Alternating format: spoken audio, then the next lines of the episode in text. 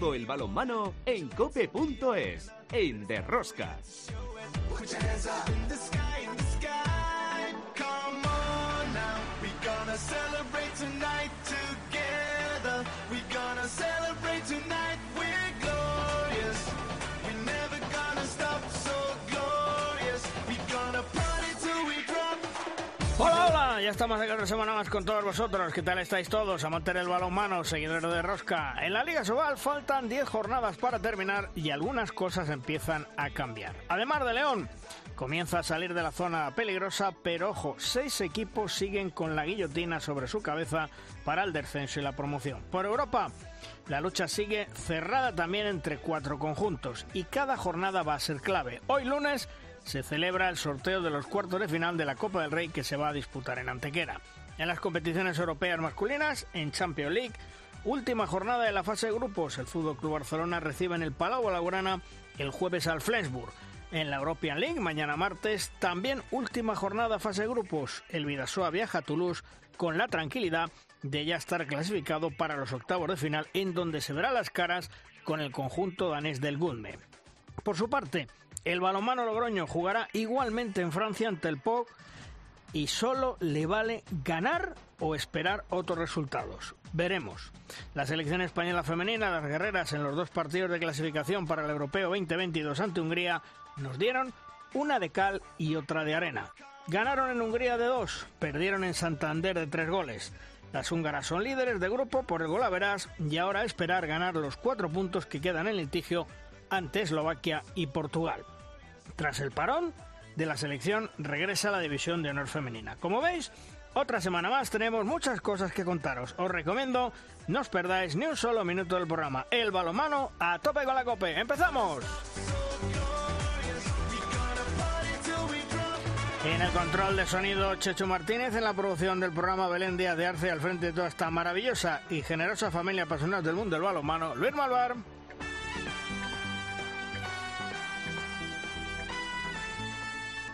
En Cope Valladolid, Juan Carlos Amón. Hola, Juan Carlos. ¿Qué tal? ¿Cómo estamos? Muy buenas. Y en Cope Logroño, Chema Jodra. Hola, Chema.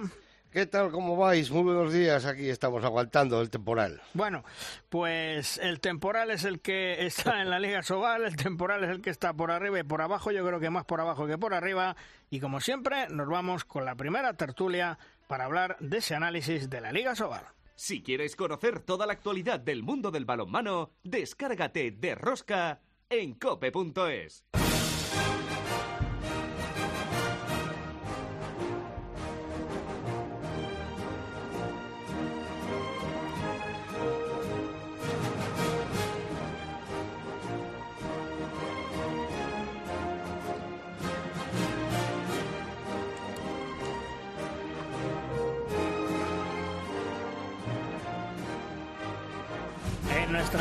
primera tertulia que contamos con Rubén Garabaya. Hola Rubén, ¿qué tal? Muy buenas. Hola, buenas. Bueno, mm, ¿te ha sorprendido algo en especial de esta vigésima jornada, Rubén, o todo va transcurriendo como, como todos pensamos? Bueno, yo creo que eh, lo más destacable puede ser quizás eh, eh, el regreso de la demás, ¿no? Eh, lleva ya eh, tres partidos en los que ya ha confirmado que está de vuelta y no es una sorpresa, pero porque yo estaba seguro de que de que se acabaría dando eh, ese, ese punto tarde o temprano, pero bueno, ha sido la sorpresa de que ha sido ahora. Y, y de lo cual me alegro porque yo creo que la Sobal necesita un, un además fuerte. Y también está con nosotros Pablo Cachela. Hola Pablo, ¿qué tal? Muy buenas. Hola, muy buenas. Oye, eh, hablaba Rubén, tres partidos, tres victorias de la de Mar de León que va para arriba, el que lleva tres partidos, tres derrotas consecutivas, y eso me imagino que empezará a preguntar, a preocupar un poco, el cángar de Morrazo, ¿no? Sí, bueno, ayer pude ver el, partido que, les enfrentó con, con Torrelavega, la verdad que fue un partido muy igualado y, y bueno, que se decidió en, en, esa última jugada por sabotaje de, del extremo derecho de Cangas. Y, y bueno, eh, hombre, lo que tampoco era normal era la racha esa de victorias en las que estaba. Es verdad que, que bueno, que eso, que el equipo es muy joven y entonces, pues bueno, es normal también que tengas estas, eh, estas rachas eh, buenas y malas. Y, y, en cuanto al balonmano Logroño, mmm, Rubén, otra lesión, Cadarso, mmm, tiene Europa mañana. Ante el POC y, se le complican las cosas, aunque remontó y por fin ganó un partido porque últimamente no sé qué hacen, que no, no, no saben o no pueden gestionar eh, esos goles que tienen de, ventaja, inclusive 6, 7 goles en algunos partidos. Eh, sí, eh, no sé muy bien por qué sucede eso. Al final los partidos van muy a rachas y todos en general. Y bueno, pues si tienes la mala suerte de que te coincide siempre la mala racha al final del partido, ya no la puedes remontar.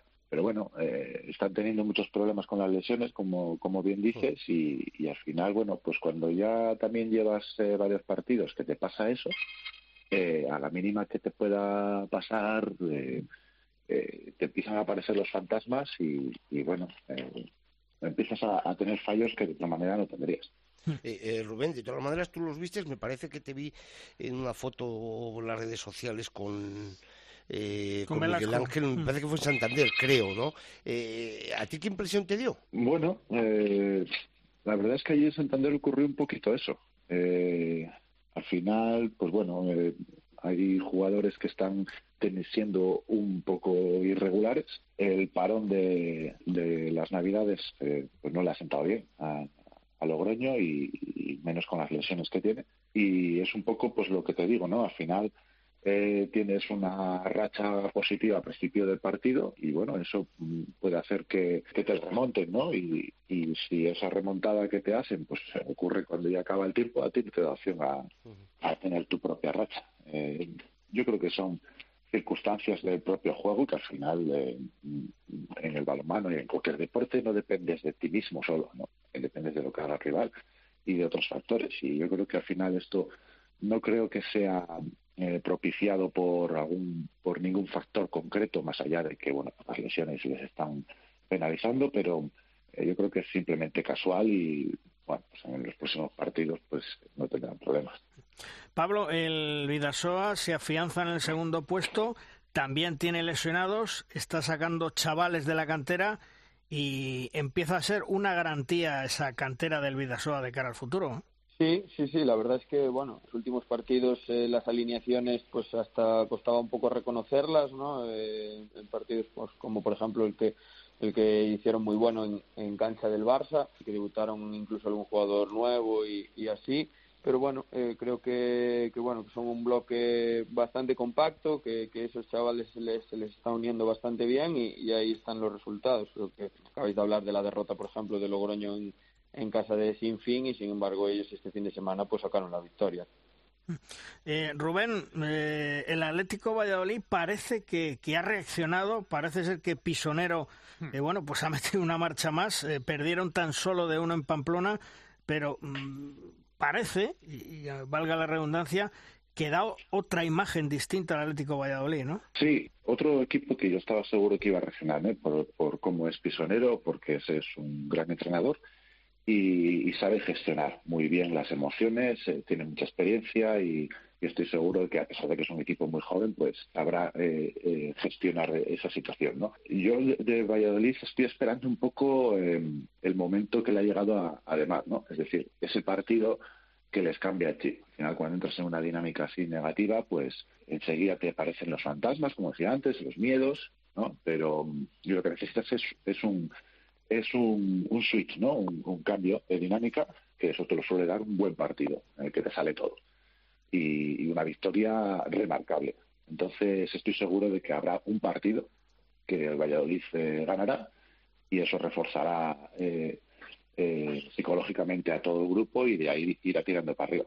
Pero como tienen todos para arriba, no sé quién se va a meter en el eso, eso te iba a decir yo, Rubén, que tal? Muy buenos días. Que como les da todos por reaccionar, al final baja el Barça. Pero que eh, el problema está en que el Atlético Valladolid, ese partido que de punto de inflexión al que tú referías, yo creí que había sido el que venció en casa contra Granollers en el último segundo. Al final desgraciadamente no ha sido ese y el Atlético de Valladolid se está convirtiendo en el equipo del casi, ¿no? Casi gana en Anaita, casi pasa en la ronda de Copa, casi consigue dar un susto contra Vidasoa, pero se va quedando en el casi, casi, casi y al final vamos a ver si no es el de casi se salva. Sí, bueno, quizás sí que fue ese, ese partido, ese punto de inflexión, como, como decía Luis, eh, ya se les ha visto otra otra actitud, otra otra historia, ¿no? Eh, eh, esperemos por, por de Valladolid que eso se, traduzca rápidamente en puntos, porque si no puedes perder ese efecto rebote, ¿no? Eh, pero bueno, sí, la verdad es que mm, yo creo que va a estar la cosa muy, muy emocionante por ahí abajo. Eh, digo por ahí abajo y casi estoy diciendo desde el séptimo para abajo de la liga. Va a estar muy, muy bonito esa zona de abajo y creo que lo vamos a disfrutar hasta, hasta la última jornada. De todos modos, fíjate, Pablo, lo que decía Rubén de la zona de abajo, con 17 está Torrelavega y Huesca, lo que pasa es que a Huesca le quedan dos partidos, a Torrelavega uno más, si puntúan se pondrían eh, posiblemente uno con 18, el otro eh, se pondría con 21, pero ojo que Puente Genil decimotercero, mm, Sinfín decimocuarto con 15, Recoletas Atlético Valladolid 14, Puente Genil y Sinfín, mm, cuidadito que yo creo que la dinámica, lo mismo que al Valladolid, se le ve que, que ha cambiado, ellos mm, no, no lo tienen tan claro, ¿eh? Sí, bueno, también es verdad que, que, ha sido un, equipo que ahora en verano, o sea, en verano, en, Navidades ha, hecho bastantes cambios, eh, con alguna baja y, otras altas, entonces supongo que también estarán en un pequeño periodo de adaptación, pero, pero bueno, es lo que decís, parece que hay un, un, refuerzo de, de, muchos de muchos equipos o, que están volviendo a, a sendas de victorias y demás entonces, bueno, creo que va a estar muy, muy, muy apretada la, la lucha por el descenso este año. Oye, Rubén, y que al Barcelona le marquen 33 goles llama la atención, ¿eh? Bueno, yo la verdad es que no, no me gusta eh, fijarme en el número de goles porque para mí no, no es una información suficiente, no es eh, porque te marcan 33 goles, pero ¿de cuántos ataques? Eh. No, sé, eh, hombre, eh, sí es un número más elevado de lo, de lo habitual.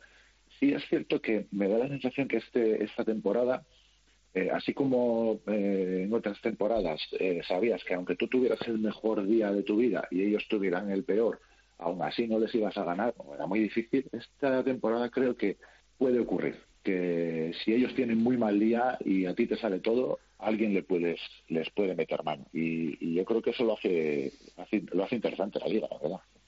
Porque Pablo, eh, el Barcelona, lo que venimos diciendo en otras ocasiones, este año sí es humano.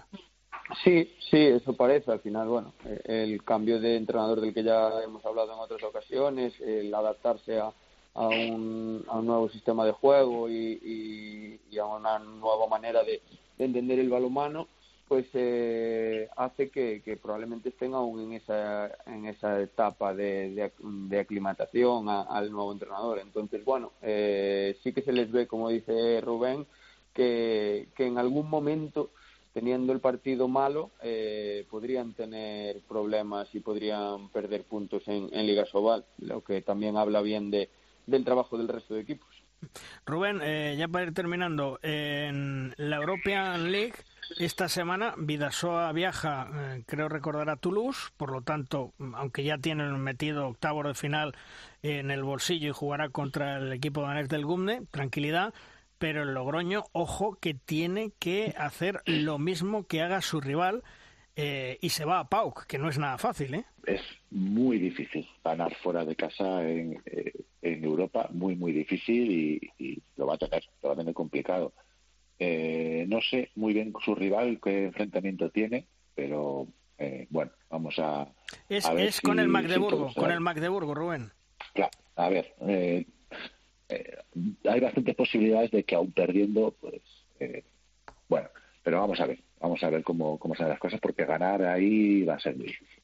¿Tú también opinas lo mismo, Pablo? Sí, sí, y eso que bueno, que al final eh, el POT ya no se juega nada, entonces bueno, eso podría pues correr a favor del, del Logroño, pero bueno, como dice Rubén, pues al final eh, si Gorenje pues se enfrenta a, a Magdeburgo, pues igual hasta perdiendo podría, podría estar en la siguiente ronda. Porque eh, vosotros como entrenadores eh, pensáis que el Magdeburgo, que ya, bueno, primero del grupo, clasificado, mm, ni le va ni le viene, eh, puede dejarse ir o, o, van a salir a ganar, Rubén? Pues no lo sé, pero bueno, en la misma tesitura está, está Logroño. es Magdeburgo y bueno, ya en Alemania ese tipo de cosas no se, no se perdona ¿eh? y está en su casa, creo, ¿no? Juega en su casa, no estoy seguro, pero... Sí, sí, juega en casa, juega en casa, sí, juega en casa. Es difícil, es difícil, porque eso al final es difícil de encajar allí en Alemania que perder en, casa, Pero bueno, vamos a ver. ¿Y tú, ¿y tú Pablo? yo creo que además Magdeburgo está en una dinámica muy, muy, muy buena. De hecho, este fin de semana se dieron algún resultado que, que lo acerca todavía más al, al, título de liga allí en Alemania, que creo que leí ayer que desde 2001 no, no lo gana. Y entonces está en esa dinámica de, de, victoria, de competir, y, y yo dudo que, que dé el partido por perdido mañana o que se lo tome de otra manera, de manera relajada. ¿no? Seguro que, viendo cómo está siendo la temporada del Magdeburgo, eh, si, si quieren ganar allí, pues tienen que, pelear mucho. Bueno, pues vamos a ver si tiene suerte el balonmano Logroño, porque lo dicho, ya clasificado está el Vidasoa para esos eh, octavos de final ante el Gumne de Dinamarca y a ver si el balonmano Logroño nos da una alegría mañana en un partido complicado que tiene en Francia y con el rabillo del ojo mirando lo que pasa en Magdeburgo. Rubén, gracias por estar con nosotros un día más. Un abrazo. Un placer, como siempre. Un abrazo. Pablo, gracias también por estar con nosotros. Un abrazo y hasta otro día. Nos escuchamos. Gracias a vosotros. Un abrazo. Hasta luego.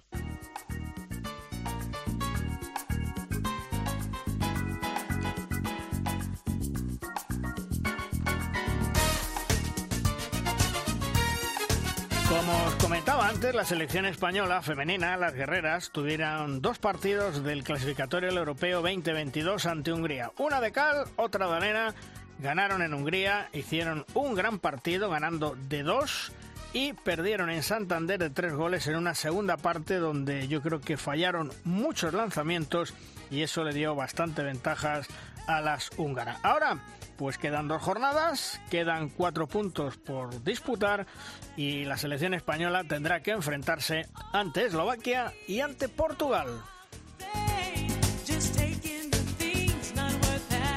Y en Derrosca llega el momento de nuestra firma invitada. y la firma nos viene de la mano de nuestro buen amigo y compañero Manuel Espadas de la Tribuna de Ciudad Real. Manuel conoce a la perfección el mundo del balonmano y sus comentarios son siempre acertados y concisos. Hola Manuel, ¿qué tal? Muy buenas. Hola, buenos días Luis, ¿qué tal a todos? Bueno, ¿de, pues qué nos hablas hoy? A ver. Mira, hoy me vas a permitir y no voy a hablar de balonmano. Seguro que, que lo vas a entender. Sí.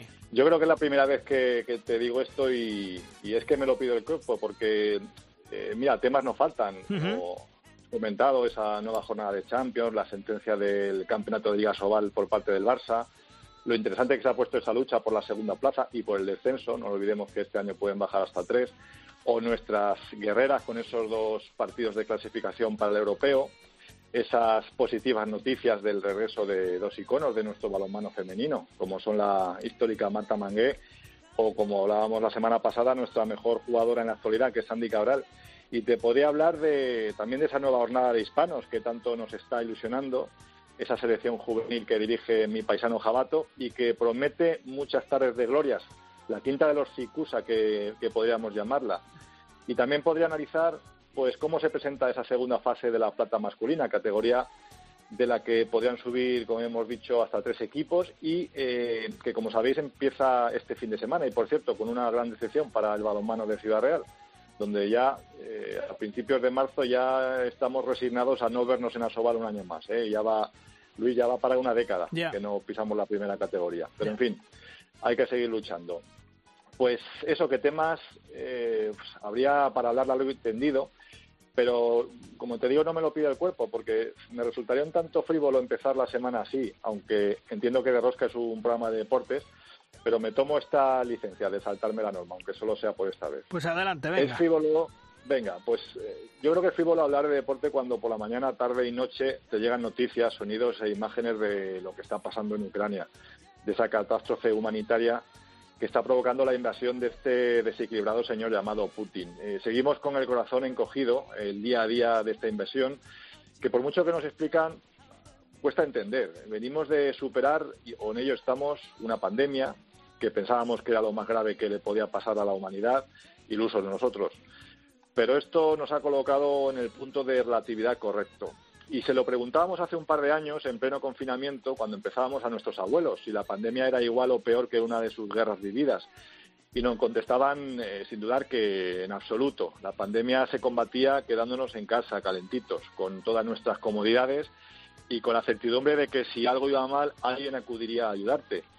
Y como nos están contando en la actualidad, aquello no tuvo nada que ver con una guerra, con miles de víctimas mortales, con familias enteras huyendo del país, otras quedándose para luchar, hogares destruidos, ciudades arrasadas. Quedarse en casa es muy arriesgado y salir a la calle pues todavía más. Es, eh, yo creo que es el infierno con mayúsculas y todo ese veneno añadido de no saber mm, qué has hecho realmente para merecer todo eso. Yo tuve la ocasión de viajar dos veces a Ucrania para seguir al balonmano Ciudad Real en sus compromisos europeos contra Zaporoye y comprobé que por muy lejos que esté aquello y mucho frío que hay allí, aquel pueblo es pues es como el nuestro, es gente normal como nosotros, quizás más humilde, alejada de fundamentalismos y centrada en su día a día. Cada uno con sus ideales políticos, como en todas partes, pero ya te digo que gente muy normal, unos exsoviéticos muy europeos, podríamos decir. Por eso esta guerra no la debemos ver tan lejana como parece, sino más cercana de lo que tememos. Ahora es Ucrania, pero ¿qué quiénes serán los siguientes? Y se me ha escapado la palabra guerra, que a mí no me gusta utilizar esta palabra en este caso porque esto no creo que sea ninguna guerra entre dos países que tienen o pueden tener intereses eh, geopolíticos incompatibles. Es el ataque brutal y caprichoso de un país a otro en su intento por invadirlo y arrebatarle su soberanía nacional. Yo, eso sí, estoy orgulloso de cómo está respondiendo y cómo se ha movilizado el pueblo español, abriendo sus puertas a los refugiados y apilando toneladas de material humanitario para enviarlo allí, pero yo creo que no es suficiente. ¿A qué esperamos para hacer algo más? ¿A qué espera España o la Unión Europea o la OTAN para neutralizar ya a ese loco? ¿Y a qué esperamos todos como sociedad para salir a la calle, para hacer visible nuestra repulsa ante lo que está ocurriendo? Esto se merece macro manifestaciones para dejarle claro al mundo y a los rusos la sinrazón de lo que está, está pasando con Ucrania, que al fin y al cabo es uno de los nuestros. Está muy bien exteriorizar nuestra repulsa pues por ejemplo, por supuesto, por los crímenes machistas, o movilizarnos para exigir unas condiciones laborales dignas, o para protestar por la subida de los combustibles, o para respaldar a nuestra opción política a las puertas de unas elecciones, o para vitorear a nuestro equipo preferido después de conquistar un título. Pero es que esto esto es algo muy diferente, esto trasciende de todo lo demás. Son crímenes, son asesinatos que se están cometiendo todos los días bajo la bandera de la demencia de un orate con rancios aires de grandeza imperialista. Ahora es Putin, pero ¿quién vendrá después y, dónde habrá que lamentar la próxima invasión? Eh, nos va a tocar a nosotros. En fin, Luis, que este lunes mi cuerpo no me pedía hablar de deporte o de balonmano, ya me perdonarás. Y eso que para estas tristes realidades el deporte siempre eh, se puede considerar como una buena terapia para agarrarnos a lo cotidiano y olvidarnos de los problemas es que hace dos, solo dos semanas hay que pensarlo, ¿eh? que hmm. un día como este lunes seguro que los ucranianos estarían hablando de eso, de, su balonmano, de su fútbol, de su baloncesto. Hace solo dos semanas y ahora están defendiendo sus casas con un Kalashnikov en una mano que, apenas saben usar, un cóctel Molotov en la otra y mucho miedo y mucha desesperación en el corazón con familiares y amigos muertos o desplazados. Ojalá y esto pare enseguida y podamos volver a disfrutar, entre comillas, de nuestra pandemia, de nuestra crisis económica, de los escándalos de nuestros políticos y de las alegrías y las decisiones de nuestros equipos. Porque eso sí, parafraseando el dicho futbolístico, que nadie dude que el deporte es lo más importante de las cosas menos importantes de nuestras vidas, pero la vida siempre está por encima de todo lo demás. Pues como siempre, Manuel, tu comentario acertado. Y te voy a decir una cosa, yo he echado de menos y luego muchas veces hablamos de por qué la liga francesa ha crecido y está como está. He echado de menos lo que han hecho en Francia. En Francia, un comunicado. Federación Francesa de Balonmano. Liga Premier de Balonmano en Francia, masculina y femenina. Comunicado en contra de la invasión y apoyando al pueblo ucraniano. Espero que aquí, como siempre, a última hora y sumándose al carro, lo haga también el balonmano español. Por lo menos que lo haga, pero lo he echado de menos. Los franceses ya lo han hecho, ¿eh? La ocasión lo merece, es hacer las cosas para que parezca que no las hacemos. Pues no, hay que dar un paso adelante y ser muy claros en esta situación. Manuel, cuídate, un abrazo, hasta otro día. Igualmente, hasta luego.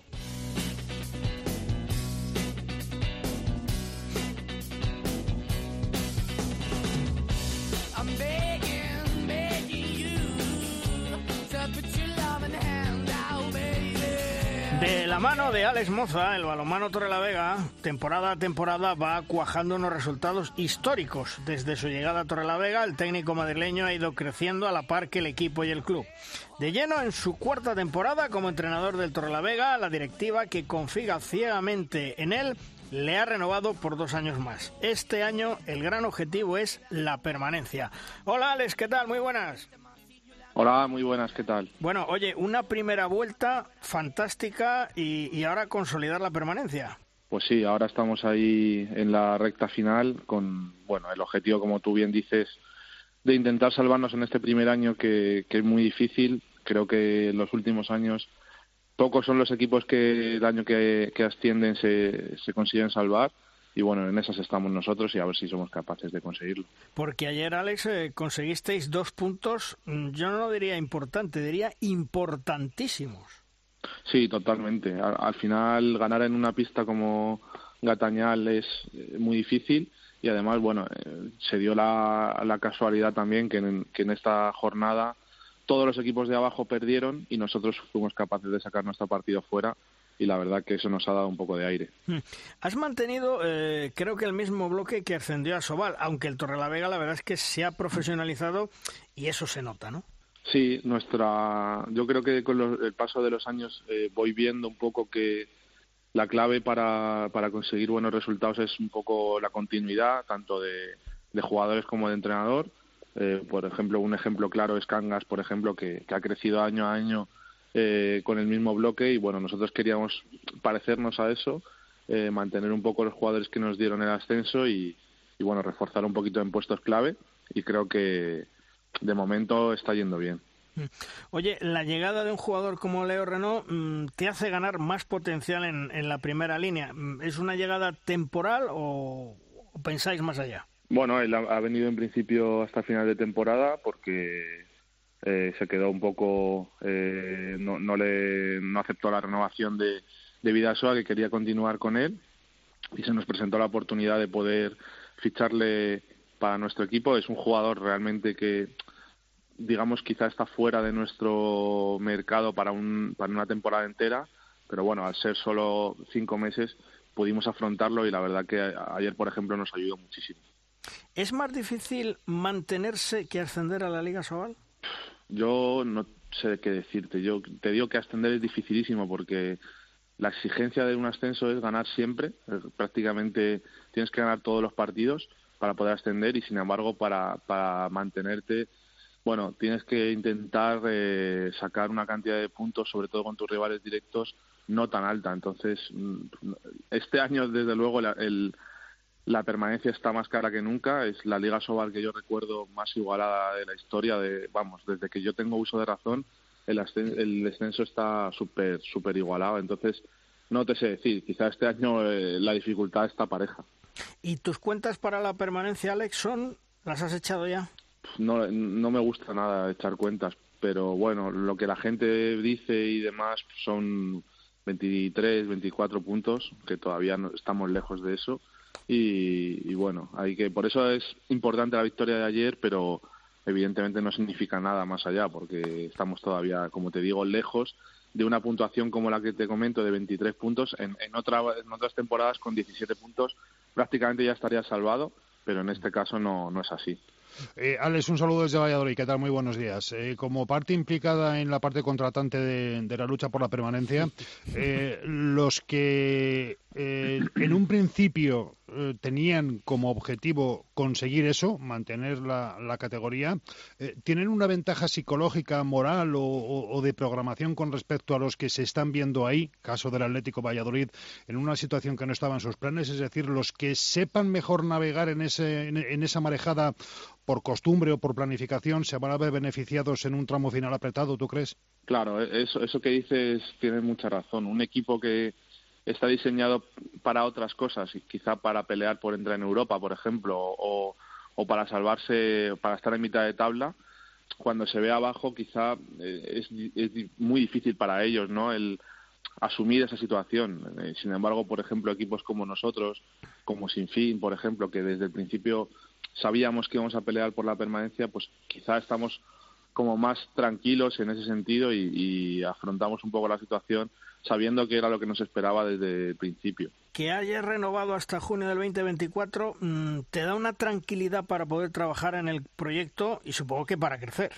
Sí, la verdad es que eh, la muestra de confianza de, del club eh, al renovarme dos años es para nosotros, para mí, el cuerpo técnico, porque no solo soy yo que siempre eh, intento hablar en plural porque está mi segundo y el preparador físico que, que, son, vamos, parte muy importante de esto, eh, pues nos hace estar tranquilos en el sentido de, de, poder ver un poco las cosas a medio plazo, no solo el, el corto plazo, que muchas veces los entrenadores pues vivimos en el corto plazo y, y a veces es un poco agobiante la situación, ¿no? En este caso, el club nos, nos ha dado esa confianza a los tres de poder seguir en, este proyecto dos años más y la verdad es que ayuda a trabajar y ayuda a estar tranquilos. También los jugadores van renovando en función de ese proyecto de dos años y como que todo el mundo estamos tranquilos y, podemos afrontar eh, este reto de la permanencia con, con un poquito más de, calma. Y, sí, y perdona, eh, Juan Carlos, lo que sí es claro es que el balonmano Torrelavega, con este gesto, Alex, eh, reconoce eh, tu gran labor desde que llegaste, tú y de tu equipo. Bueno, seguimos hablando en plural, ¿eh? Sí, eh, yo creo que no es fácil cuando, bueno, sí, cuando hemos ascendido y nos ha ido bien, claro, todos somos muy buenos y muy guapos, ¿no? Que se dice, lo hacemos todo bien, pero este año que estamos ahí metidos abajo, aunque éramos conscientes de que íbamos a estarlo, ¿no? el club en ningún momento nos ha metido presión, no, nadie nos está echando en cara nada cuando no ganamos y la verdad es que en ese sentido este club es ejemplar. Eh, porque ellos siempre piensan en el medio plazo y siempre ven no solo el resultado, sino el trabajo. Yo creo que el trabajo que estamos haciendo, creo que eh, si le preguntas a, a la gente de, que conoce la Liga Sobal, nadie esperaba que nosotros quizá tuviéramos ahora los puntos que tenemos. Entonces, bueno, los resultados acompañan, quizá podíamos tener alguno más, pero sobre todo lo que ellos valoran es el trabajo tanto nuestro como de los jugadores y, y bueno, se agradece mucho que, que digamos que no seamos eh, entre comillas futboleros en ese sentido de la inmediatez y solo ganar y si no cambio de entrenador eh, aquí no es así y la verdad que eso se agradece mucho Oye, eh, pero ahora mismo en Cantabria el referente, el deporte referente es el, el balonmano. ya no hay baloncesto en la élite, el Racing y la gimnástica de Torrelavega tampoco están tampoco están arriba y quedáis vosotros en las traineras prácticamente, no quedáis no quedáis más. Eso se nota a la hora de que los chavales elijan deporte desde la edad escolar, eligen balonmano. Nosotros, por suerte, aquí en Torrelavega tenemos una base de 400 niños, que es una cosa bastante que me motiva casi tanto como, como estar en Asobal, sinceramente. Eh, vamos a tener el año que viene un problema porque no nos da en pabellones y con, no nos da con los entrenadores que tenemos para atender a todos. Entonces, la verdad es que en ese sentido da gusto. Aquí, eh, digamos que el balonmano tiene un tirón que obviamente ha venido también dado por el, por el primer equipo que está en Asobal. Y ya te digo, tenemos ese el reto primero de mantener el equipo e intentar estabilizarnos en Asobal y el segundo reto eh, intentar empezar a ser un referente a nivel de cantera en primero aquí en Cantabria y luego evidentemente intentar dar el salto a, competir en España. Sí, porque imagino que abarcaréis toda la comarca, ¿no? Tenéis ahí poblaciones importantes, como son los corrales de Buelna, donde también hay buenas instalaciones y, e intentaréis apoyaros así, ¿no? Sí, eh, tenemos bastante colaboración con, Corrales y con Puente Viesgo, que tiene una escuela muy buena también. Eh, evidentemente, los jugadores de esas localidades juegan en sus equipos. Si hay algún jugador que destaque mucho, pues cuando pasa una edad más de senior ya, pues podemos incorporarlo a nuestro, a nuestro club, pero en principio son todo colaboraciones de, digamos, amistosas, entre comillas, de, de intentar hacer que esta comarca de la cuenca del Besaya pues intente crecer lo máximo en balonmano y la verdad es que nosotros ahora estamos un poco desbordados por la cantidad de niños que tenemos.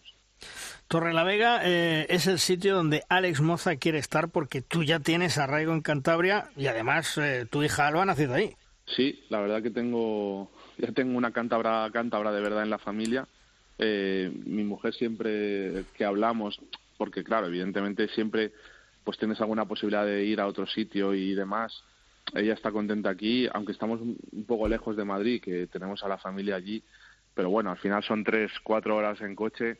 Eh, en cuanto tenemos unos días podemos bajar sencillo, digamos, y es que aquí en Cantabria se vive de otra forma, es como todo mucho más tranquilo. Después de vivir toda la vida en la vorágine de Madrid, estás aquí muy bien, la verdad estamos muy bien y nos tratan muy bien y estamos muy encantados de, poder continuar aquí porque nos sentimos medio cántabros ya, la verdad que sí.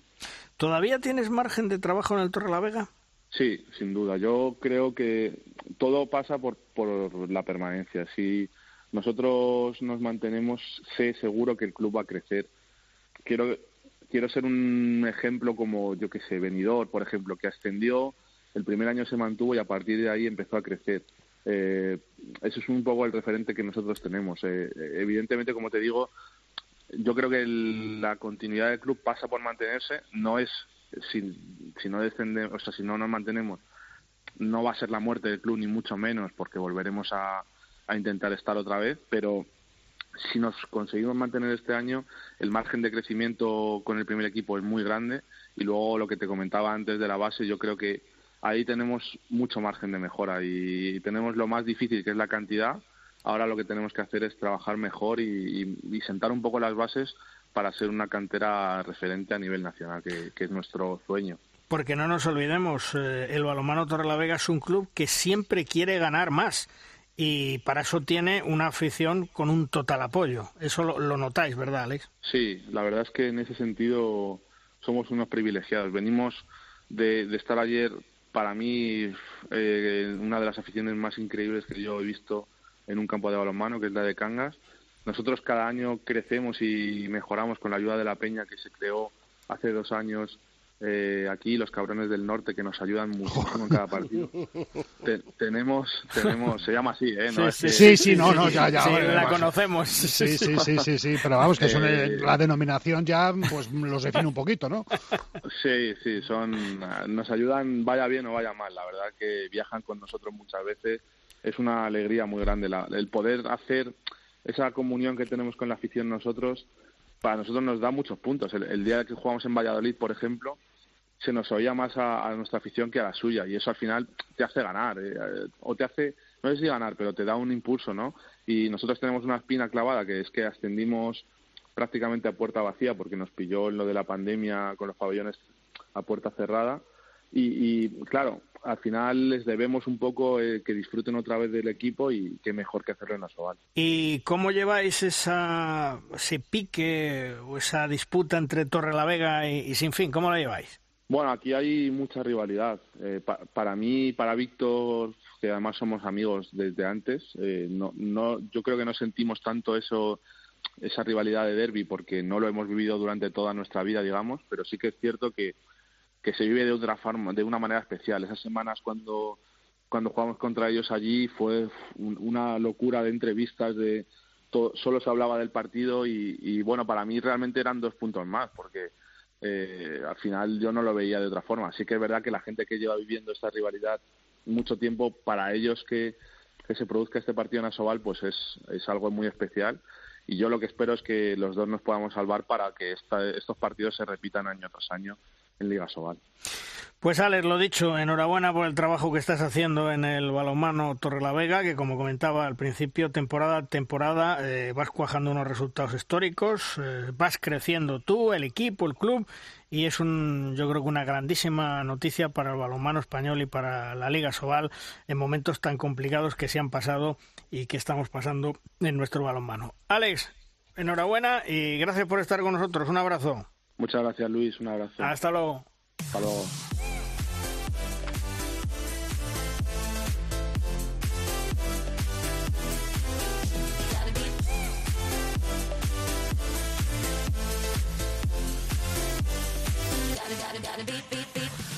El incombustible Alex eh, Allen Muratovic ha vuelto a jugar al balonmano y en esta ocasión en el conjunto del Atlético Novas, lo que resta de temporada. A sus 42 años, Muratovic va a jugar en esa división de honor plata con el Atlético Novas. Se retiró el pasado verano y afortunadamente le podemos volver a ver y le podemos volver a tener en las pistas. Hola Allen, ¿qué tal? Muy buenas.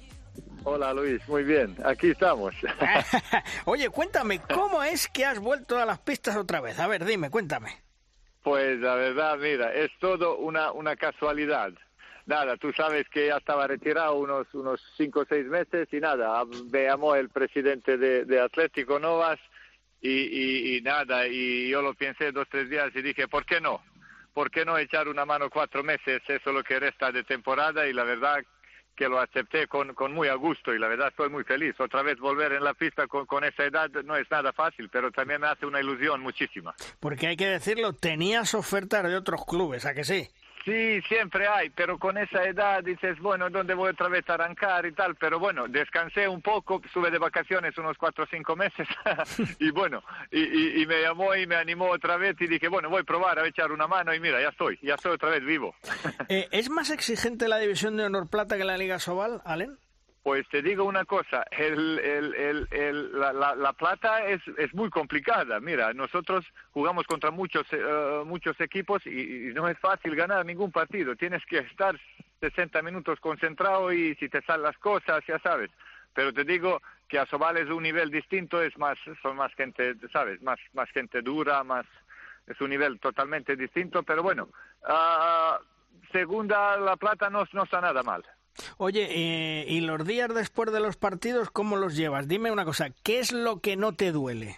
Pues mira, uh, pues nada, yo intento descansar, eso es lo más importante, pero lo de dolor siempre hay un poco espalda, un poco estás primer día después de partido, ¿sabes? Siempre te encuentras un poco tal, pero intento intento descansar y estar con hijos siempre ahí dando una vuelta siempre fin de semana recuperarme y la verdad la verdad y luego me preparo poco a poco sabes para para próximo partido y ya sabes. Mi rol es echar una mano a, Atlético y bueno estoy muy contento de estar ahí otra vez en la pista. Sí porque eh, otra vez haciendo vestuario haciendo equipo y, haciendo piña no Alen pues sí, la verdad, mira, es como que, otra vez vuelves, de, como, como otra vez en otra juventud y la verdad que tengo unos compañeros maravillosos, tengo un entrenador buenísimo, así que todo encajó bien y estoy aquí al lado. No, no, no me, no me también planeaba ir a algún sitio más lejos porque quería estar al lado de mi familia y la verdad que, que lo llevo muy bien y, estoy muy contento personalmente.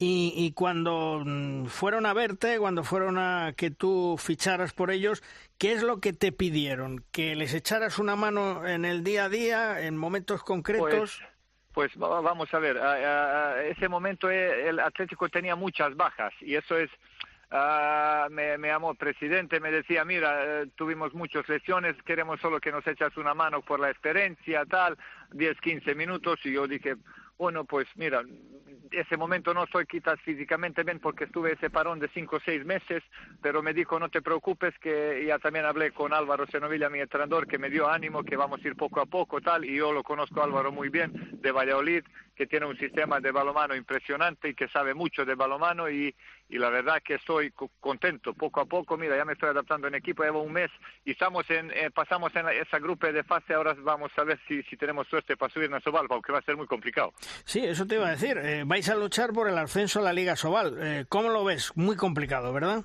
Pues siempre lo veo complicado, porque mira, nuestro objetivo es pasar esa fase de abajo a arriba y ya lo cumplimos. Ah, es que podemos uh, ganar cualquiera, pero también podemos perder contra cualquiera porque eh, son equipos muy, muy buenos.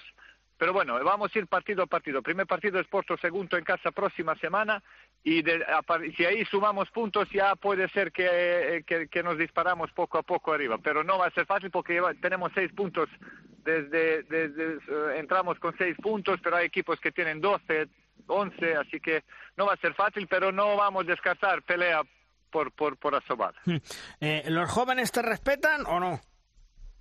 no, bueno, yo, yo, yo, sí, me respetan, yo también a ellos, porque yo soy, yo me, yo me encuentro cuando estoy con ellos, es, parezco también joven. y la verdad, lo pasamos bien, que yo no soy persona complicada, soy uh, muy humilde ahí con ellos, me conocen y me llevo muy bien con ellos, la verdad. Y, y en los momentos claves eh, te toca asumir la responsabilidad cuando algún jovencito, como decimos nosotros, se le encoge un poco el brazo. Pues sí, mira, uh, mi, rol ya siempre asumo ahí, entro con, con, la, con más tranquilo, uh, juego y, y, si hay que ser responsable, pues estoy ahí siempre. Y la verdad que, que estoy ayudando bastante bien y, eso, eso se nota. Y lo bueno es que no tengo ninguna lesión y ojalá que dure hasta, hasta finales de mayo bien sano y aportar al equipo a tope lo que se pueda. Eh, sí. Allen, desde Valladolid, ¿qué tal? Muy buenas. Oye, ¿cómo llevas lo de, lo de, tener que volver a, viajar otra vez, a, meterte en un autobús? Eh, eso no lo había superado ya. No, pero mira, yo me estoy acostumbrando. Cuando estuve en Cangas, ah, siempre viajamos con furgonetas, autobús, aviones a veces, así que no es nada nuevo para mí. Uh, sí que a veces puede costar un poco, pero yo me adapto bien, yo porque me gusta, ¿sabes? Cuando algo te gusta y, estás ahí con, con chicos y lo pasas bien y aún tienes jugar partidos es algo maravilloso, ese deporte es maravilloso y yo, mira, la verdad esa oportunidad voy a aprovechar la máxima aunque dura dos días, quizás. No sé lo que va a pasar para el año, pero bueno, de momento hasta mayo estoy aquí y luego ya veremos. Te das cuenta de que te podrías convertir en el único jugador de la historia que se retira siete veces, ¿no? Pues sí, señor, eso sí, pero mira, como soy, ah, eso sí, pero mira, como soy así, no, no tuve unas lesiones súper, ¿sabes?, graves y me mantengo bien físicamente, así que aporto aún, ¿sabes? Depende si el club te quiere con esa edad o no te quiere, ¿sabes? Pero bueno, mira, esa oportunidad eh, surgió y la verdad lo, lo, me lo paso bien. Allen, eh, si físicamente estás bien, como dices, eh, y termina el año fenomenal, ¿te podrías replantear el seguir en condiciones como ahora, cómodo, más tranquilo, seguir un añito más si todo sale bien? Mira, yo por mí, tú sabes, yo podía jugar dos años más, pero no es solo lo que digo yo, a ver lo que piensa el club, si me ve club bien, si planea tenerme para el año, quizás no me quiere con esa edad, quieren pensar en, en, los jóvenes, ¿sabes? Es que mm. primero acabar este año a ver cómo, cómo estoy y no es solo depende de mí, también depende de, de, de entrenador, de, de, directiva, si me quieren, si me ven que puedo aportar algo más, un año más, pero de momento estoy eh, hasta mayo, luego ya, ya veremos. Conmigo nunca se sabe. Eh, eh, como jugador mediático que eres, Allen, ¿has notado que los aficionados van más al pabellón o Rosal y que el Novas tiene más relevancia en la ciudad? Pues mira, te digo que Novas tiene una afición impresionante. Es parecida como Balomán Cangas.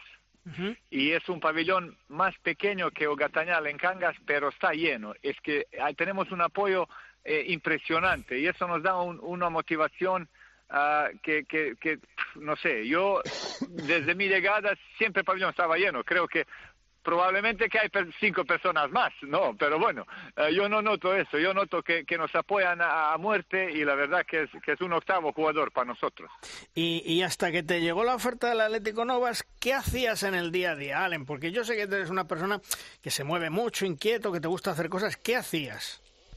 Pues mira, como tengo dos hijos, tengo mujer, dos hijos, ya sabes, siempre, pues cuando lo dejas en principio lo llevas bien, porque después de temporada larga, tal, descansas, pero luego después de dos meses estás con hijos, lo llevas en cole, lo vuelves de, col de colegio para casa, sales con ellos, tal. La verdad que no, que no, que no hago una, una cosa espectacular, pero con, con familia, familiar, más familiar diario. Oye, Y, dame una alegría, Allen. ¿Tenemos ya sucesor mm, de la familia Murato bien el balonmano? ¿Tus hijos le dan al balonmano bien o no?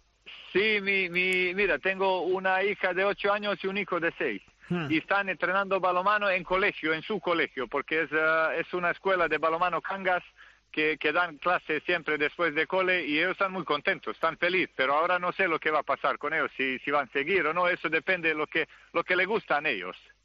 Mira, teniendo un padre como tú, seguro que van a ser buenos jugadores. ¿Eh? Ah, no lo sé, eso ya no te, no te prometo, pero bueno, si les gusta balomano, que, que va. Si le gusta algo diferente, pues también acepto lo que ellos quieren, lo que les gusta, lo que se sientan feliz. Bueno, Allen, que como siempre es un placer charlar contigo, que lo que decía al principio, afortunadamente te volvemos a ver eh, en las pistas y que Allen Muratovic es eh, todo un icono, toda una institución en el balonmano español y por supuesto con relevancia por todos los equipos donde ha pasado. Ahora está en el Atlético Novas ayudando para intentar subir a la Liga Sobal, como dice lo tienen complicado, pero van a luchar hasta el final. Allen, cuídate mucho, un fuerte abrazo amigo. Igualmente un abrazo fuerte para vosotros. Hasta luego.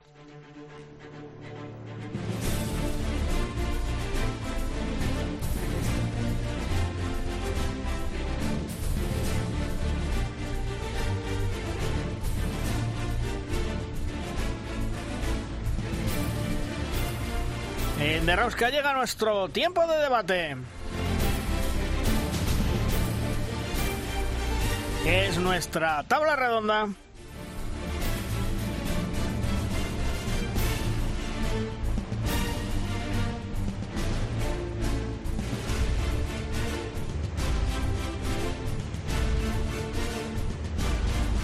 Hoy en nuestra tabla redonda contamos con Paula San Esteban de Pasión Balonmano. Hola Paula, ¿qué tal? Muy buenas.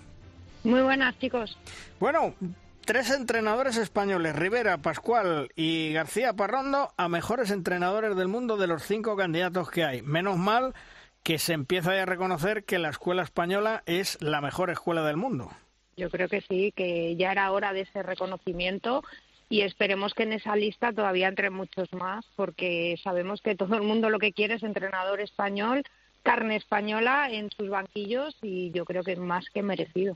Tú fíjate, yo en alguna ocasión lo he comentado los propios entrenadores, no sé si eso es bueno porque les dan trabajo, porque están en el día a día, eh, porque la escuela española es la mejor del mundo, pero no sé si eso nos puede perjudicar mm, cuando nos enfrentemos eh, la selección española a otra selección, como por ejemplo el caso de Egipto que dirige García Parrondo, o por ejemplo otros equipos eh, extranjeros que se enfrenten a los nuestros. ¿Tú cómo lo ves? Yo creo que sí y no, es un pro y una contra. creo que sí es una contra porque nos conocemos todos de sobra. El, el balomano español siempre jugamos como jugamos, pero yo creo que hay jugadores de otras selecciones que les cuesta entender nuestro sistema de trabajo y ahí es eh, donde tenemos un poco la ventaja, porque hasta que el, propio entrenador español le inculque cómo hay que jugar, les cuesta y ahí es donde nosotros, mm, queramos o no, tenemos ese gen. Sí, pero eh, ¿qué tal, Paula? Muy buenas, soy Juan Carlos. Pero Yo, creo que eh, habría que tener en cuenta los matices, ¿no? Es decir, eh, el modelo del, entrenador español nace de un balonmano con unas características muy particulares con respecto a, al tipo de jugador, ¿no? Y de repente se va a, otra, a otras ligas donde te encuentras mm, pues laterales de 2.09 que son capaces de mandar la pelota a 170 por hora a la portería y a lo mejor pues el tipo de balonmano español eh, tiene que reinventarse, reinventarse un poquito dependiendo del, del lugar donde se encuentre. sí, sí, yo, de dos metros, sí, evidentemente. Claro, y yo, yo creo que realmente eh, los jugadores, eh, los entrenadores, perdón, que han sido reconocidos, han sabido hacer eso, adaptarse a la morfología de antropométrica de los jugadores con los que con los que cuentan. Entonces, el tipo de entrenador español que eh, utiliza pues jugadores ágiles con muchísima visión de juego, más menuditos, eh, más penetradores, eh, más desde el centro chocadores, pues a lo mejor ha tenido que, que adaptarse porque fuera de España eso no le sirve. Mm, a mí me parece que el modelo español es un modelo absolutamente maleable y flexible dependiendo naturalmente de la selección o del equipo extranjero que hay, al que entrenes.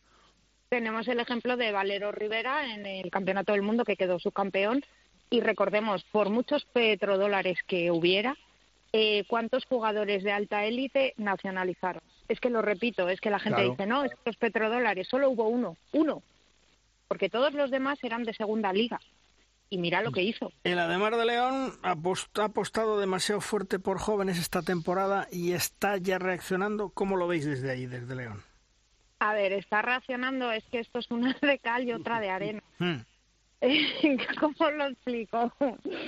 Sí, este fin de semana, eh, por lo que me han contado, el Palacio súper ilusionado. Eh, lo siento por mi querido Javi que perdió, pero yo creo que esta es una de cal y una de arena. Va a haber partidos buenos y partidos que a priori se deberían de haber ganado no se han ganado. Yo creo que todavía le queda mucho. Y ya la próxima temporada, perdiendo a Jaime, bu, bu, bu. Oye, eh, ¿estáis convencidos que se salva la de Mar, no? Personalmente, lo que yo pienso o lo que se piensa o lo que va a pasar. Lo que piensas y lo que piensa la afición. A ver, la afición, por supuesto, que piensa que se va a salvar y yo personalmente pienso que le van a ayudar. No, ya le están ayudando. Ostras, eh, eh, necesito que me pongas en contexto esa, esa afirmación, ¿eh? A ver, eh, todos sabemos que hay ayuditas extras, pero con todos los equipos. Y de momento, pues el Ademar le van a echar una manita pues para que no siga abajo en el pozo. ¿Eres consciente de la... Paula, Paula, Paula, ¿eres consciente de la semanita que te espera? Mm pero como siempre que hablo de la demás. Eh, la segunda vuelta, mm, ¿crees que va a cambiar mucho la cosa para los equipos que están en ese peligro de descenso y, los otros que están en Europa? ¿O prácticamente, pues eh, tal y como está la clasificación, una clasificación en donde no nos olvidemos, eh, Vidasoa segundo, Granoller tercero, cuarto Rioja, eh, ya no sé si meter al Cangas, que ya está a tres puntos de diferencia, y por abajo es brutal.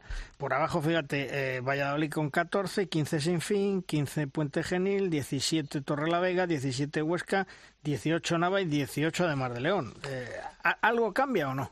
A ver, eh, yo creo que va a cambiar por la parte de abajo. El que se despiste un partido la va La va Yo creo que sí. Y sí, Amón, soy muy consciente de lo que acabo de decir. No van a dejar que un histórico pelee por, por una permanencia. Hombre, es que eh, que bajara la de Mar de León mm, o que tuviera que luchar por la permanencia sería terrible para el balonmano español y para la Liga Sobal.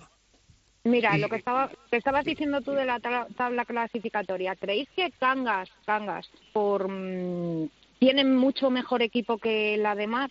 Hombre, pues yo creo que no y digo también por presupuesto. Mm. Pero Cangas sí ha sabido amoldarse, ha ido poco a poco, pero la de Mar, eh, vuelvo a repetir, es que no son un equipo todavía. No ha conseguido Manolo Cadenas que se fusionen en un solo equipo.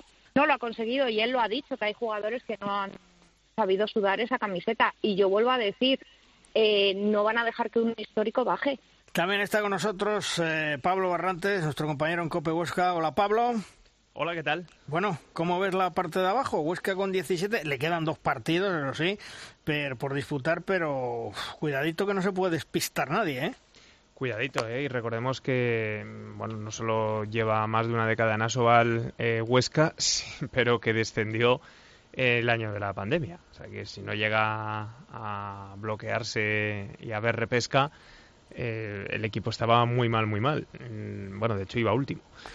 Y hombre, la situación no es tan dramática como entonces, pero es verdad que, a mí me preocupa que todos los casos de COVID que no tuvo el año pasado los está teniendo este. Eso es una barbaridad. Y otra vez, dos partidos aplazados esta semana, ya veremos cuándo se, se juegan, el que tenía que disputar en Benidorm y frente al Torre la Vega esta semana. Y al final, pues hay como un, una merma física que hace el equipo pues que tenga las orejas tiesas, porque son ahora mismo, creo de memoria, creo son solo tres puntos ¿eh? con, el, con el descenso. Y eso, pues como no recuperes con los con los partidos que te quedan y tal, te metes en el lío hasta el final. Oye, y lo mismo que le decía Paula, ¿en Huesca están convencidos que se va a salvar? Sí, hombre, a ver, convencidos, lo, lo dicho, pues con tensión, ya sabes cómo es Nolasco, que le conoces bien, relajación ninguna pero hombre, yo creo que hay, hay peores equipos que el Badahuesca este año. Al menos seguro que dos sí los hay. O uno, uno convencidos, ¿no? Por cómo, por cómo está el tema. Eh, hablo de Antequera, claro, muy, muy descolgado. Así que, hombre, muy mal se tienen que dar las cosas, pero eh, que nadie se relaje en Huesca. Eh, esta mañana eh, nos ha hecho el comentario eh, Manuel Espadas y ha, hablado sobre el tema de Ucrania, sobre lo que está pasando. Y yo le decía, hacía una pequeña, una breve puntuación, que lo de Ucrania echo de menos, no sé si lo habéis visto en algún pabellón, Creo que no, salvo en el Palau Blaugrana, en el partido entre el Fútbol Club Barcelona y el Granoller, en ese festival que hicieron de los 50 años de la sección del Fútbol Club Barcelona. Digo que echo de menos algún gesto por parte de Asobal con pancartas de no a la guerra o algo así. Yo no sé si vosotros también lo echáis eh, en falta en los partidos.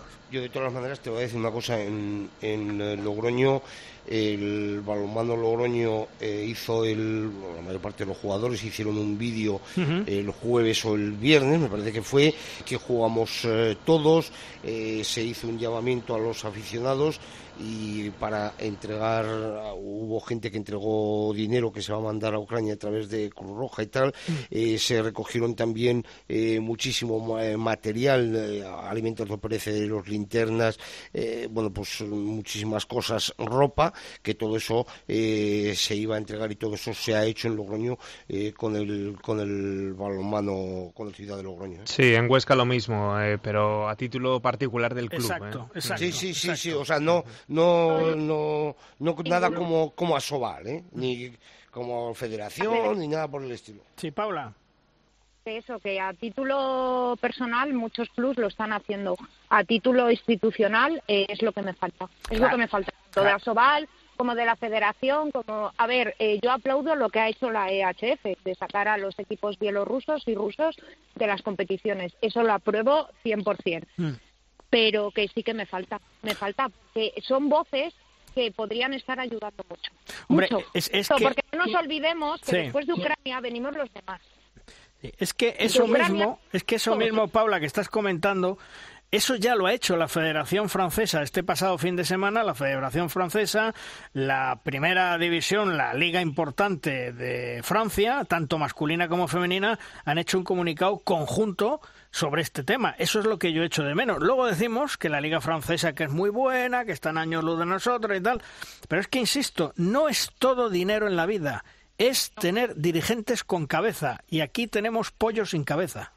Sí, yo además hay que... recordar que en este deporte, si cabe, eh, hay un vínculo mayor eh, con, Ucrania, por ejemplo, que en otros, ¿no? Hmm. El balonmano tiene más, más vínculos, más jugadores, más eh, con toda Europa, que, por ejemplo, otros deportes que sí se han volcado más de forma institucional y que jugadores de fútbol ucranianos, pues hay muy pocos, ¿no? Por ejemplo. O sea, es un tema humanitario. pero que si cabe en este deporte, en el balonmano, nos toca más de cerca, vaya. Hmm en el balomano femenino, cuando la liga era un poco más potente, eh, sí que hemos tenido muchísimas jugadoras ucranianas. Es que se, se pescaba muchísimo en Ucrania. Yo conozco a varias y lo están pasando muy mal porque, aunque viven en España, eh, es que yo haría lo mismo. Yo defendería mi casa, mi país y mi todo por mi libertad. Por cierto, que además se me olvidaba decir que el viernes, mm. el viernes dio una, porque bueno, tiene la familia eh, aquí y está aquí en, Logroño, dio Carlos Molina una, una rueda de prensa, bueno, pues contando toda su historia y hablando sobre lo que él, él ha visto allí, una rueda de prensa, bueno, desgarradora, ¿eh? Tremenda, creo que fue, ¿no? Sí, sí, sí. A Luis y a su mujer a salir del país. Sí. Porque fue Carlos Molina el que se movió para que pudieran salir del país Recordemos que eran jurado de baile y mm. les pilló allí la guerra y lo que dijo Luis en la tele tiene toda la razón. Eh, a mí no me han ayudado el Ministerio de España, a mí me ha ayudado Carlos Molina. Sí. Y su club. Por cierto, me cuentan mis pajaritos. Ah, mis pajaritos. Que hace un par de fines de semana se celebró un hackathon, que se llama así, sobre Asobal, con la escuela líder en tecnología de Ironhack, con sede en Madrid. ¿Qué estás hablando, Sí, sí, bueno, bueno.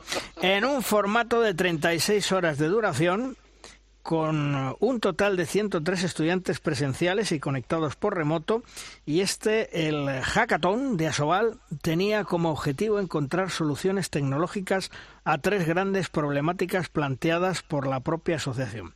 La idea de este evento, que ha sido de Miguel Ángel Martín, actual director general de Asobal, pues este evento se engloba dentro de las acciones que desde Asobal se están llevando a cabo, apostando por la innovación tecnológica como una herramienta clave para mejorar el producto de Asobal. Pues bien, parece ser que entre el coste de organización, porque se trajeron a Madrid a los tres empleados de Asobal con los gastos correspondientes, y los premios a las ideas ganadoras, se ha gastado Asobal entre 6.000 y 10.000 euros en dicho evento con el consiguiente mosqueo de algunos clubes. Nadie entiende que Asobal, que tiene un presupuesto más o menos de 1.300.000 euros, tan solo reparta entre los clubes de Asobal 300.000 euros. Y ya muchos clubes se preguntan, ¿a dónde va? ¿Qué pasa con ese otro millón? Esto es lo que tenemos, chicos. Yo eh, tendría, dos, tendría dos preguntas eh, muy concretas al respecto de la información. Primero, ¿qué es un hackathon? Que, yo me imagino a ciento y pico tíos, 36 horas variando la jaca, Maori. es, lo que me imagino. Y segundo, si la reunión es telemática, ¿por qué los de Barcelona tienen que ir a Madrid? Pregunto. ¿No tienen ordenador en casa? Pues no lo sé. Yo te puedo decir que lo hicieron aquí en Madrid, que era con gente joven para que aporten ideas, para que eh, les den tecnológicamente esa innovación. Pero si es un seminario telemático no presencial, ¿por qué los de Barcelona tienen que ir a Madrid? ¿No lo pueden hacer desde casa? ¿Cuánto dices que costó? Entre 6.000 y 10.000 euros, porque a todo esto había premios a los que daban las mejores ideas. Creo que uno era de 1.000 euros, otro 1.500, otro mm, aproximadamente. Había tres premios. Y entre llevo tres años dando ideas y no me ha llegado la maleta. No te ha llegado nada, ni la Samsonite ni, nada, no te ha llegado nada, ni el jamón, nada, nada, de nada. Entonces, bueno, pues estos son los eh, directivos sesudos de, de Asobal que vienen a inventar el balonmano. ¿eh? De todas maneras te voy a decir una cosa. Lo primero, me cabreo porque estoy ya hasta las narices de todos estos nombrecitos, ¿eh? Eh, o sea, eh, y más yo que lo digo desde La Rioja, ¿no? La, hmm. cuna del castellano. Joder, es que el community manager, el, director general de toda la vida, que ahora es el CEO. Con lo de la cuna del castellano no te vengas tan arriba. ¿Qué quieres? Vamos a discutir de vino ahora, tú y yo también, ¿o qué? No, no, pero vamos, pero te quiero decir que dices, joder, entre esos nombrecitos, el community manager, manager, el director general de toda la vida, que es el, el, jefe, pues ahora es el CEO. Hmm. Que no sé qué carajo es eso, pero es el CEO. Hmm. ¿No? Digo, pero coño, es que, es que no sé, nos vamos a volver, nos vamos a volver tarumbas, joder. Mira, aquí dentro de poco, el, el, el, feo, el feo, el bueno y el malo. Ruso. Ya, a ver, eh, por, por llevar un poquito la, contraria. Esto lo hace toda empresa, toda empresa pública y privada. Eh, hoy en día están, eh, sobre todo cuando sus eh, dirigentes son de un perfil de edad más elevado y desconocen la, por dónde vienen ¿no? todas las herramientas tecnológicas del futuro, pues en cualquier empresa privada se crean este tipo de reuniones dinero al margen, el coste al margen, yo no lo veo mal. Todo lo que sea innovación, ideas y mejorar un producto que lo vemos agotado. Eh, que en este programa nos hemos cansado de repetir, que es un eh, producto que no vende, un hmm. producto agotado, un producto que no, que, no conecta con, con la gente joven, eh, cada vez se juega menos al balonmano, e-, eso hay que remediarlo y toda iniciativa Luego, pues habría que ver la letra pequeña de en qué se ha gastado realmente, eh, en qué, ha servido, qué ideas han sacado y, y, si realmente va a dar sus frutos. Yo, a priori, insisto, por llevar un poco la contraria, no lo veo mal el hacer este tipo de iniciativas. Hmm. No, no, a ver, yo, ojo, cuidado, lo que es la iniciativa no la veo mal, o sea, decir, yo lo que critico son los, los nombrecitos y, todas estas cosas. Después, el gasto, si, si el gasto al final, eh, en alguna ocasión lo hemos hablado cuando hemos hablado de, los sueldos, eh, si, vamos a ver, si, si 100 euros puede ser eh, muy barato o 100 euros puede ser muy caro, o sea, es decir, depende el resultado que, el resultado que te dé. Oye, si un tío le pagas 100 euros y resulta que te trae 1000, pues es muy barato. Si a un tío le pagas 100 eh, euros y te trae uno, pues resulta que es muy caro. No, o sea, a mí lo que realmente me, yo, yo, lo que realmente me pregunto un poco en voz alta es qué aplicación práctica tiene esto al mundo del balonmano profesional en España y sobre todo al desarrollo tecnológico de la liga de la liga Sobal. Si vamos a ver, eh, si 1.500 euros, efectivamente, como dice Chema, por un premio o un accesit a una idea innovadora, si es aplicable y conlleva mejoras, bien invertidos sean. Porque claro, hay que hay que distinguir hay que distinguir entre inversión y gasto. En este caso, yo no sé cuál es el punto de vista de Asobal. Pero que, eh, vamos a ver, que yo creo que el balonmano, aunque tiene que ir de la mano con los tiempos y con la tecnología, tiene algún que otro problemilla previo a solucionar antes que las innovaciones tecnológicas. Creo, pienso. Vamos a ver, eh, yo tengo la impresión de que los directivos que están al frente de la Soval están dando palos de ciego. ¿Os acordáis que os eh, comenté hace un par de semanas, lo he comentado varias veces, que tenían la idea de quitar a, a SACIR como socio, o en este caso como, como marca de, de, la Liga Sobal, porque querían un gran patrocinador, etcétera, etcétera.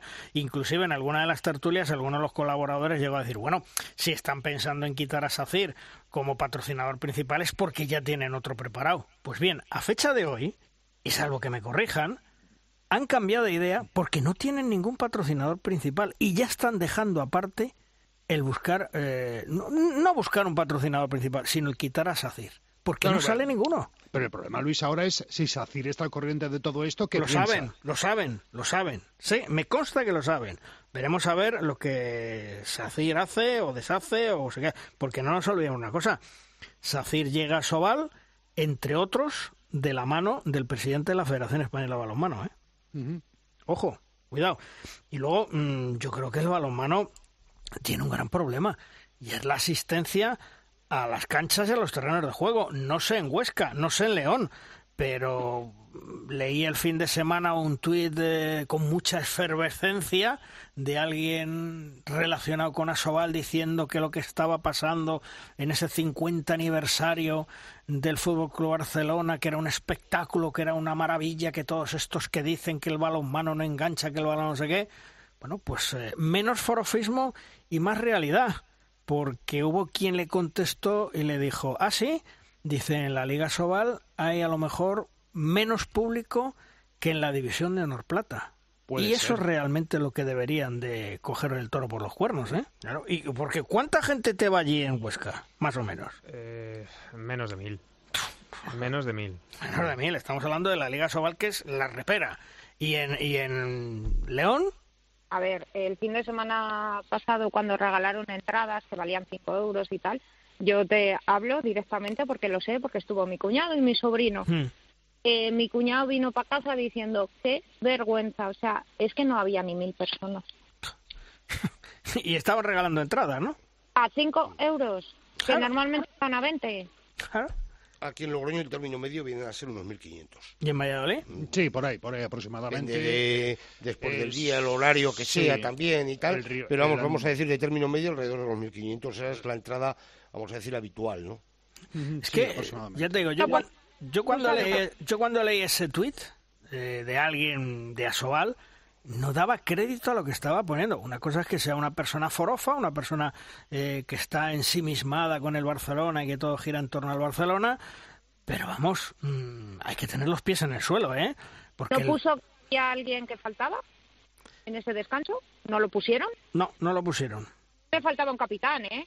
Sí, sí, sí. Sobraba otro. Faltaba uno y sobraba otro, porque yo hace mucho tiempo Luis, tú lo sabes, yo destapé lo que destapé, que casi me matan también, casi me meten en la cárcel porque yo dije que esa persona iba a ser imputada, pum, pum, pum, pum, me bueno, bueno, bueno, bueno, bueno. Mm. Pues a mí mm. desde Can Barça mm. me dijeron que si salía condenado iban a quitar su camiseta. ¿Dónde está su camiseta? Allí. Hombre, yo eché en falta dos grandes iconos del Barcelona, David Barrufet y Xavi Pascual. Exactamente. Eh, por, ejemplo, ¿eh? Por ejemplo. Por ejemplo. Pero bueno, eso son cosas que pasan. De todos modos, eh, Fernando Urra, eh, gran compañero nuestro, y que hizo un comentario acertadísimo hace muchos meses, hacía reflexión en torno a esto, a que los pabellones cada vez va menos público. E insisto, mm, esto tiene solución. ¿Cómo lo veis vosotros? Que, que sigan pagando los 10.000 euros al jatatón este. Porque luego ese dinero no lo van a invertir. O sea, yo no sé si es gastar por gastar. Mira, eh, el dinero que le dio el Consejo Superior de Deportes hace poco, fue, estoy hablando de memoria, un millón y algo por el tema de la pandemia, por los gastos eh, eh, sanitarios, porque no había acudido el público, etcétera, etcétera. y se lo dije, se lo dije en, en Budapest, se lo dije a la cara al secretario de Estado para el Deporte en una pequeña charla que pudimos eh, tener el señor Franco y yo, José Manuel Franco y yo, y le dije, eh, ¿saben que han gastado los equipos de la Liga Sobal el dinero que se le ha dado para ayuda de la pandemia? Pues se lo digo rápidamente. En fichajes. En, fichajes y en cuadrar los presupuestos de esta temporada. O sea, ni de claro. O sea, es que es que no hay más, es que la cosa es como es. Y luego, pues eh, hoy, esta mañana, se va a celebrar el sorteo de la Copa del Rey, que se va a disputar en Antequera del 25 al 27 de marzo, prácticamente, bueno, pues en unos 15 días. Y el tema de la televisión sigue en el aire. Insisto. en el aire. finales, ¿sabe quién lo da? Claro, insisto en lo que se ha comentado, el principio de acuerdo, entre comillas, entre Asobal que sigue RQR y la federación que también sigue RQR porque que además lo tiene firmado, tiene el contrato, que yo no sé si los sesudos y listos de Asobal se lo leyeron o no se lo leyeron antes de firmar. El acuerdo que hay es dos cuartos van por Teledeporte, los otros dos cuartos van por la Liga Sport Televisión, una semifinal va por Teledeporte, otra semifinal va por la Liga Sport Televisión y la final, sí o sí, la federación quiere que vaya por Teledeporte y estaría incluso dispuesto a ceder también la señal para que lo dé la Liga Sport Televisión.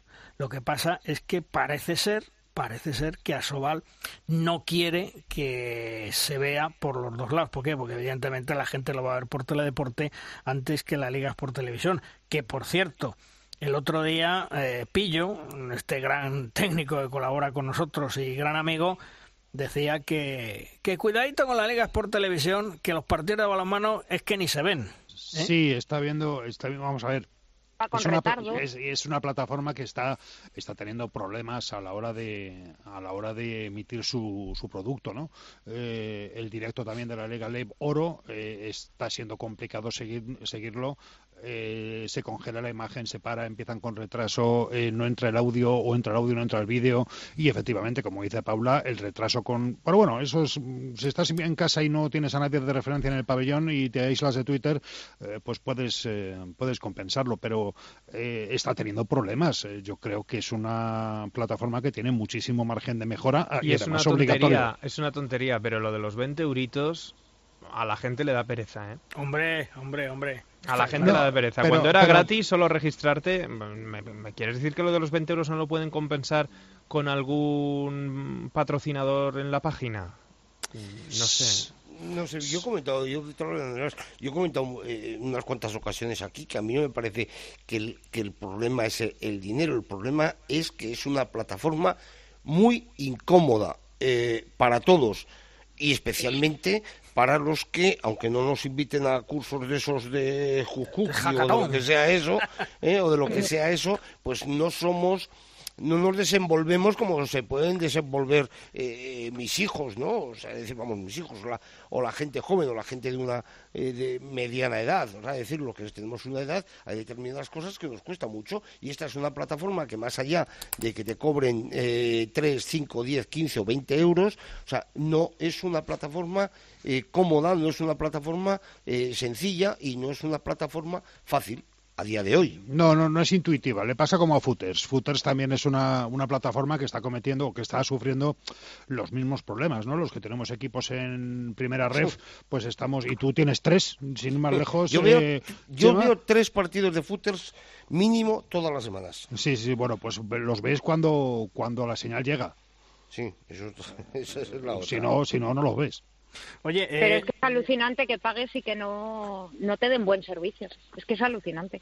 Sí, bueno, pero con ponerte el, el cartelito de estamos teniendo problemas con la transmisión, disculpen las molestias, pues salen de, de ello. Tampoco hay ningún momento en el cual te... Igual que sí que al darte de alta eh, te comprometes a renovar automáticamente si no te das de baja, allí no hay ninguna cláusula que ponga que si no se ve el partido te, te descuentan la parte proporcional. a mí la idea, la idea como tal no me parece mala. No, no, no, no, no, no, eh, es un milagro que tengamos retransmisión de partidos de, de Asobal, de primera red, de segunda red. Eh, es un milagro, ¿eh? Sí, no, no, no, pero que yo, yo lo que os, digo es que Footers, independientemente de que después pueda funcionar eh, mejor, peor, etcétera, etcétera, ¿no? O sea, es, es mucho más fácil y mucho más sencillo eh, de ver, de, de, gestionar lo que es la plataforma, aunque luego igual cuando estés dentro te puede fallar el partido, te puede fallar lo que sea, ¿no? Pero, hmm. pero es mucho más fácil de, entrar y mucho más sencillo que la de la liga. Muchísimo más. Yo es que desconozco este... yo, yo reconozco que este año la Liga Sport no la he tocado porque mm, en Aragón hay una cosa muy curiosa, que la autonómica lo da todo gratis. Mm, a través de su streaming, ¿eh? no, no en TDT pero aquí en Aragón Televisión dan todos los partidos de primera red de, los equipos aragoneses, de, segunda red en este caso, de primera no hay, y de y, todos los partidos del Bada y del Peñas, el Leporo y tal, y todo lo dan gratis. Bueno, pues mira, es un punto para ellos, ¿eh? no, no, sí, sí. aquí, desde luego, el aficionado no se puede quejar en Aragón. Mm. Eh, ¿Pensáis que la Federación y Asobal llegarán a un acuerdo para esa final de la Copa del Rey o que al final será Federación la que diga esto se hace porque está en contrato? Paula. Mm, Es que aquí va a ser la ley del más fuerte, el que diga del golpe en la mesa al último va a ser el que se lo lleve. Pero yo quería haceros una, una pregunta, a ver qué os parece. Eh, yo creo que, que no van a llegar nunca a un entendimiento. Por lo tanto, yo, yo, yo eh, personalmente, si Asobal pasara otra vez a manos de la Federación, creo que sería un error terrible terrible. Me da exactamente igual lo que me digáis, que me peguen, que me fustiguen. Yo creo que es un error pero ¿no creéis que se debería de hacer una nueva o una renovada Asobal, eh, pero ya en Madrid, eh? ojo, y con otro nombre y con otras cosas y con otros dirigentes? Creo que sería la solución si queremos salvar algo, porque ni en unas manos ni en las otras nunca van a estar de acuerdo. Hombre, yo lo que sí he dicho en más de una ocasión es que Asobal necesita una refundación y que posiblemente, a lo mejor la solución, sería una solución intermedia a lo que tú estabas diciendo, eh, tal y como está la situación, la Federación Española de Balonmano coger las riendas de Asobal durante un tiempo breve, eh, digamos que reconducirla, que apadrinarla y hacer esa refundación de Asobal para que luego puedan volver a andar ellos solos. Es decir, eh, llevarlo por el buen camino. No sé cómo lo veis. Eh, hombre, mm, a mí me parece que Asobal tiene que reinventarse, efectivamente, y si no es capaz de hacerlo sola, pues tendrá que dejarse asesorar, guiar o dirigir por, por otra entidad. Eh, y desgraciada o afortunadamente no hay otra entidad más que la Federación Española de Balonmano. Respecto a la fase final de la Copa del Rey, o se ponen de acuerdo entre ellos o les pone de acuerdo alguien pero lo que sí está claro es que ahora mismo eh, la final de la Copa del Rey de, balonmano eh, debería ser considerada como de como partido o competición de interés general desde mi punto de vista. Entonces yo estaba pensando y, y, a la vez me estaba diciendo pero qué estás diciendo es que igual debería ir hasta por la 1 Debería, sí. Lo que pasa es que el balonmano ya sabes que solo va por ya, no, pero, pero puestos a española y finales. ¿eh? Puestos a negociar, ya, ya, sí, semifinal y final de cualquier torneo y mm. poco más. Pero puestos a negociar fuerte, una buena ventana para el balonmano sería que una final de un torneo como la Copa del Rey fuera por la 1. Sí, de esa manera además bonificas a tus patrocinadores con una con, un escaparate mucho más Aunque sea un horario no de prime time, no te lo van a poner a las 9 de la noche en la 1, eh, pero igual puede ir a las 6 de la tarde y cortan la serie de turno o lo que haya. Sí. O, la o la película alemana de divorciados eh, delincuentes. Y ahora, y ahora voy yo de Pepito Grillo. ¿No es bastante más interesante una semifinal de la Copa del Rey que la final? Hombre, en la final sabes que va a estar el Barça. El Barça contra... ganar el ya Claro, el Barça contra, veremos a ver quién. Bueno, pero ese ya es el fondo de la cuestión de siempre. Hasta que no haya aquí una competitividad de al menos dos equipos de igual a igual que peleen por los títulos, mm, si fueran más, mucho mejor. Pero mínimo dos, es que... Muy difícil vender eso. Bueno, ha dicho, ya ha dicho Rubén Garabaya en la primera tertulia que ojo este añito que a lo mejor el Barça la pifia un día, ¿eh? ¿Por qué no va a ser ese día? no, yo ya lo sé que este año iba a perder un partido, no sé cuál, pero lo va a perder.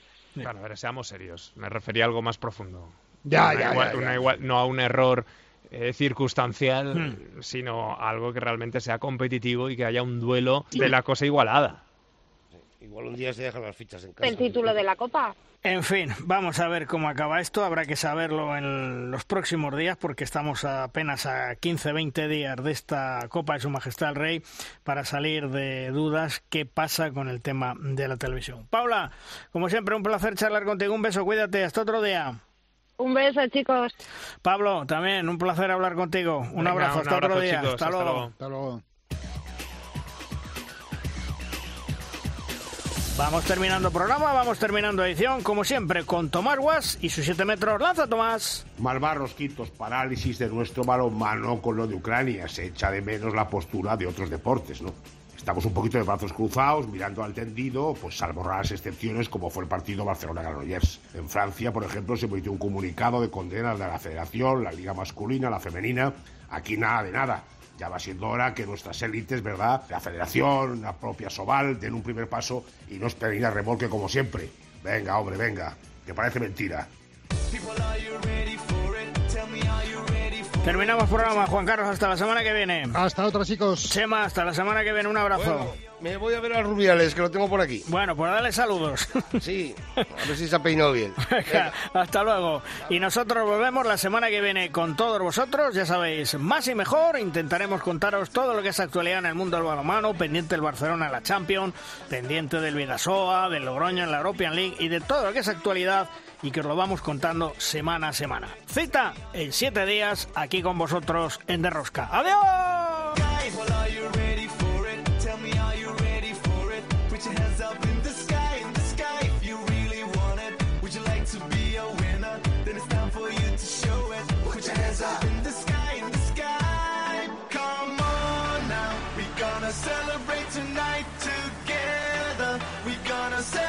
Tonight.